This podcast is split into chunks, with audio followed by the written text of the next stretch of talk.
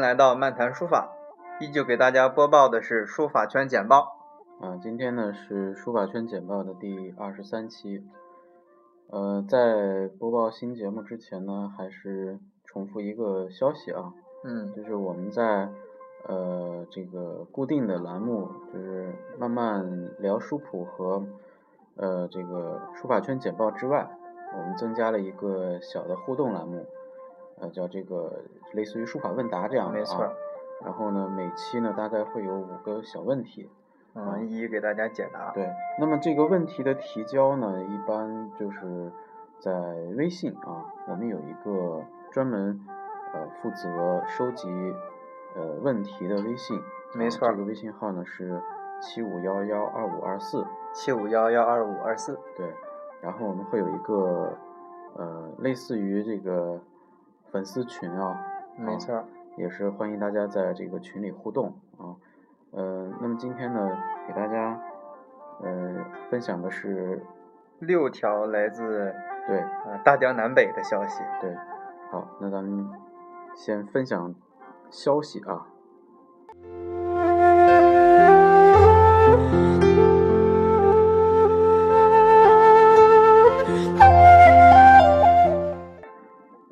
第一条消息呢是来自北京啊，在。中国国家博物馆啊，国家博物馆这个大家呃容易搞混啊，它就是天安门啊，嗯，没错，这个这个东南角，东南角对着的那个大型建筑就是国家博物馆，啊，一般情况下都是免费参观，但是需要带着身份证啊，嗯，可能有些展还是需要提前预约什么的，对对对，那么这次展出的是谁呢？是。呃，肖朗先生的百年诞辰的书画艺术展。那么，肖朗先生呢是呃一九一七年生啊，二零一零年去世，是呃咱们国家在近这个现代史上啊非常重要的一个美术教育家。他出了很多这个呃关于这个花鸟画的一些呃教程啊，在呃可以说是一个非常。有贡献的一个美术教育家，那么他这次，呃，展出的是什么呢？是肖朗先生，呃，不同时期的国画作品九十幅，啊，还有书法作品十幅，一共也就是一百幅作品。那么其中还包括二零零八年，呃，肖朗先生向国家博物馆捐赠的二十五幅国画精品，啊。呃，二零零八年啊，也就是离呃这个肖朗先生去世前两年啊，没错。那么也是在最近呢，有新晋捐赠了很多作品啊。那么这一百幅呢，都是包含在内呢，可以说是一种比较全面的展示。对，那么这个展览呢，快要结束了啊，所以听完节目大家要赶紧去，到八月二十五号就结束了。没错，也就是还有三四天的时间。因为是这个展览是从八月十二号就开始了啊，因为咱们的节目是半月更，对半月更，所以呃赶上了一个尾巴。没错。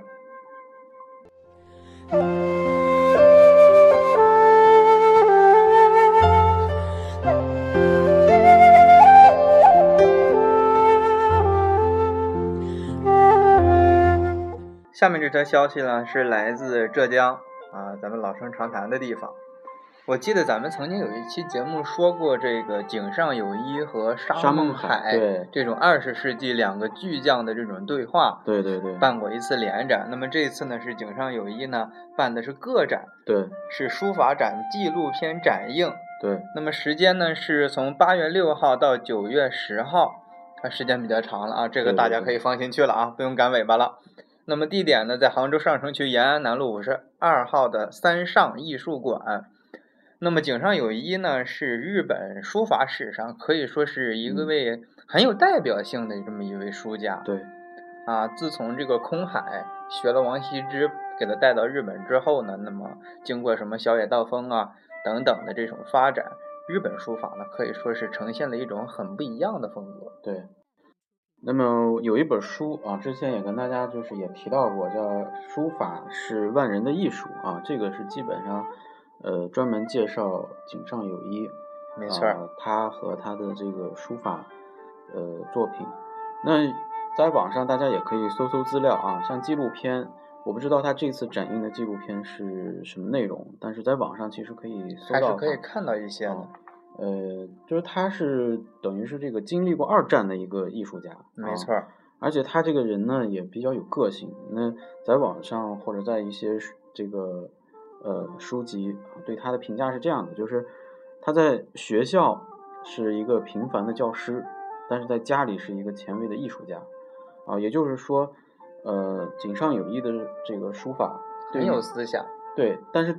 同样的，对于我们大多数的人来讲，就是不太好消化。没错，就是看不懂。嗯啊，是个硬骨头啊。对对对。建议呢，就是真的连门都没进呢啊，这个比较难懂。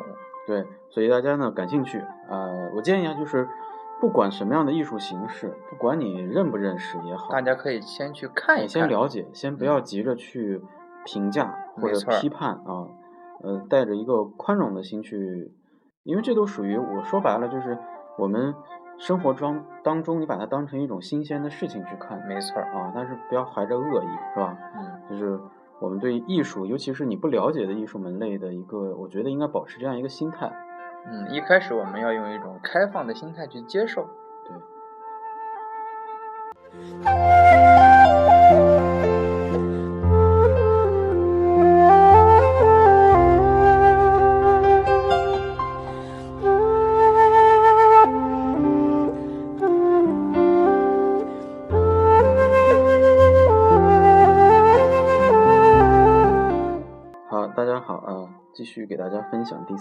啊，第三条是，呃，来自江苏南京啊，南京博物院，呃，展出了一个那个清代对联的专题展，它的主题很有意思，叫墨池鸳鸯。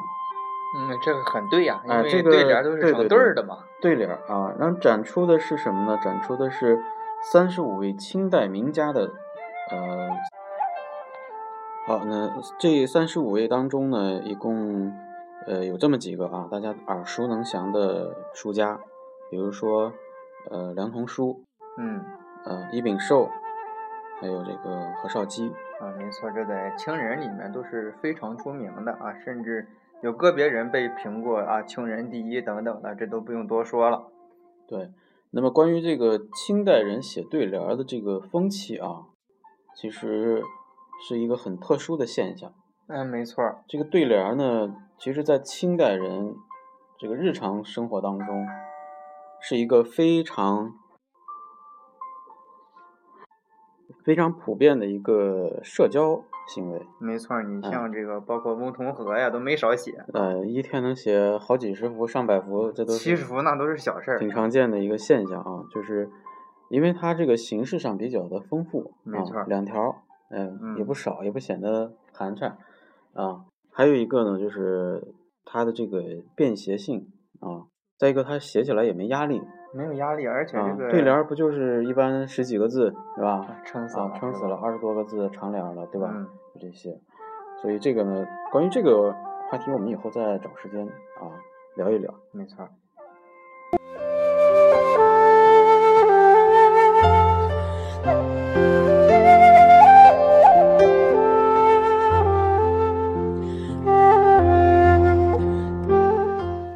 那么下面这条消息呢，同样是来自江苏的，而且地点还是一样的，是南京玄武区中山东路三百二十一号南京博物院。那么展期呢，跟上一条也是一模一样的，是七月二十一号到十月二十号，时间相当长，三个多月呢啊。对，大家这个可以有的是时间去看一下。那么这个展览的主题呢，叫沙公临池。这个名字就不用多说了，肯定是这个临帖呀、临碑的这种习作。对，胡小石临摹近历代书法名迹专题展，啊，是这样一个主题。那么咱们来讲一讲这位胡小石先生，是一八八八年到一九六二年，啊，听这个朝代就觉得特有这个历史感。那么同样呢，胡小石先生呢是一位国学大师。可以说涉猎的这个范围非常之广，而且在书法上的造诣呢，啊还是很值得称道的。对，那么擅长的呢是金石还有篆籀这个方面。嗯，这次的这个临摹的作品呢，其实包含的也挺广的啊，就是呃，其实都是以以什么呢？呃，以帖为主，就是二王的呀、孙过庭的呀、米芾的呀，没错啊，呃，都是这些啊，所以呃，这个胡小石先生呢，其实就是他等于是这个学界的一个很全才啊，啊，没错，而且他呢，这个影响力，尤其是在这个江浙地区，影响力是非常非常广，非常广的。那像咱们呃这个第三条和第四条啊，这两条消息都是在这个什么南京博物院，博物院啊，南京博物院是中国的三大博物院之一。嗯，那么另外两个大家也应该都知道啊，一个是北京故宫博物院，还有一个就是台北故宫。啊，这个啊怎么着也能猜个差不离儿。对，那么南京博物院这五个字就是胡小石先生所题啊。嗯，那么关于胡小石先生的这个呃相关的资料啊，大家感兴趣呢，也可以在呃上网搜一搜啊，也是非常重要的一个一个书家。啊没错儿，也是那个时期的一个巨擘。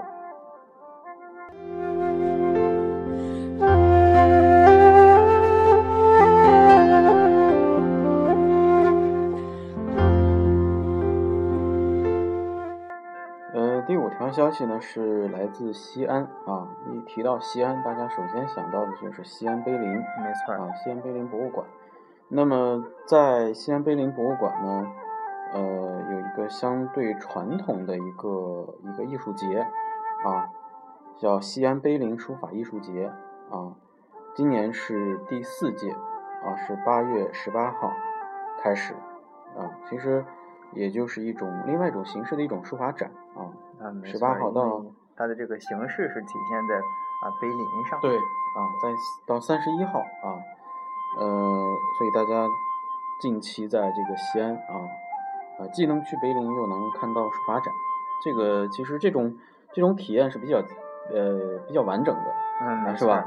我们看到的书法的啊书法作品呢都是什么？都是真迹啊，嗯不管它是不是名家的，是不是古代古今，它不分这个啊，它不分的。真迹，然后你再去看看碑，这种这种载体上的这种碰撞，呃，还是能给你一些感受的啊。因为这个真正的碑和其实我们今天看到的这种拓本，其实还是有很大的这个差别的。差别的，对。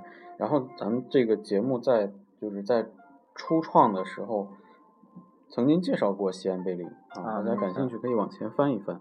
但是那会儿的节目质量，呃，可能没有现在这么好啊，啊，比较的生涩。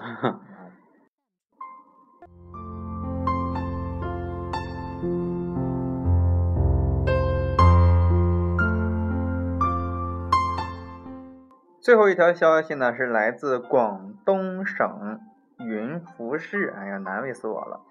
那么八月十六号呢，中韩书法交流展第十回首展开幕式在云浮市的文化馆举行了。那么这次展览呢，一共展出的是中韩两地书法作者精心创作的作品呢，是一百来件儿。对，啊。那么这个展览呢是到二十五号，也快结束了啊。如果是啊路过广东的呀，或者就在附近的呀，可以去看一看。因为这个咱们都知道，最近中韩关系啊是一个焦点。那么咱们这个中韩文化交流其实啊不是很受别的影响，那嗯该该交流还是要交流。而且这个中日韩三国的这个书法啊，其实很值得说道。按理来说呢，是书同源，都是从中国这边过去的。但是在发展的过程当中呢，两两边呢都是很有侧重点的。可以说，你像韩国他喜欢的书家，或者他最开始学的人，啊，跟日本就不太一样。对，呃，这个怎么说呢？就是它的根肯定是在中国啊、啊大陆啊这边，呃，有包括资料啊什么的，都是大家都是都临的是一个碑帖，都啊是临的一个人儿。但是他最终的这个表现啊或者他的最终的精神的追求都不太一样。嗯，其实，嗯、对于大众来讲啊，我们看中日韩书法，其实最大的区别是一个字体上的区别。啊，没错儿。啊，就是日韩还是侧重于什么相对正的字体，就是楷书隶书，哎，没错，在它的基础上呢，可能就是咱们哪怕是文案汉门外汉，啊，也能看个理差不离儿，对对对，啊，最起码能认识。从字体上的一个表达。然后至于它背后的一些一些这个深层的东西，我们以后再说。慢慢挖啊，啊，因为这个它说来话长，因为这个文字它本身就书法本身就是文字，对吧？文字演变本身它也不是说它的这种表现形式啊，下子就就就呃呃从这篇翻到那篇儿，它中间这种是吧？过渡还有它的这种交流碰撞啊，他可能自己还很纠结呢。对对对，好，那今天呢就给大家就啊把六条消息就给大家说到这儿，啊没错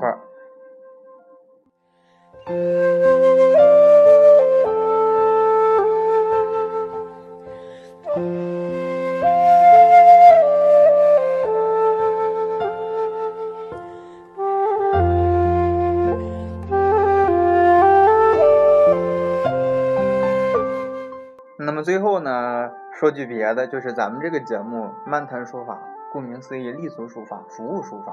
对那么我们不但推出了这种啊、呃给大家解答问题，而且我们还是准备最近推出一系列的教具。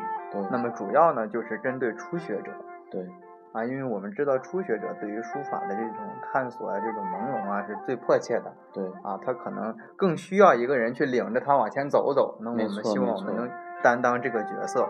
对，我们也发现这个初学者就是呃，其实初学者他因为不知道啊，对，所以也没人告诉他，所以他接触的不管是书籍类也好，还嗯是工具类也好，都比较的粗糙。没错，啊可能都啊走弯呃路走了好长时间了都。就是我们是致力于，就是从教学的思路、教材，一直到呃文房啊，一直到用具等等文房用具范畴，就是尽量的让他这个初学者，即使你不用特别好的、特别精良的，但是至少别用嗯跟玩具一样的别糊弄的那种那种东西啊。你别玩儿啊，对，所以关于这方面呢，就是我们也是在做探索啊，也是欢迎大家呢多提供一些好的思路嗯啊，因为时代变了，大家对工具的需求啊，对比如说毛笔啊、纸啊这些东西的要求是真不一样了啊，对，那么归根结底是希望大家在这个呃体验书法的过程中，体会到更多的乐趣，这是没错，也能让这个道儿走得更顺当一点儿。好啊。好，那么今天呢就聊到这里啊，没错，我们下期再见。好，再见。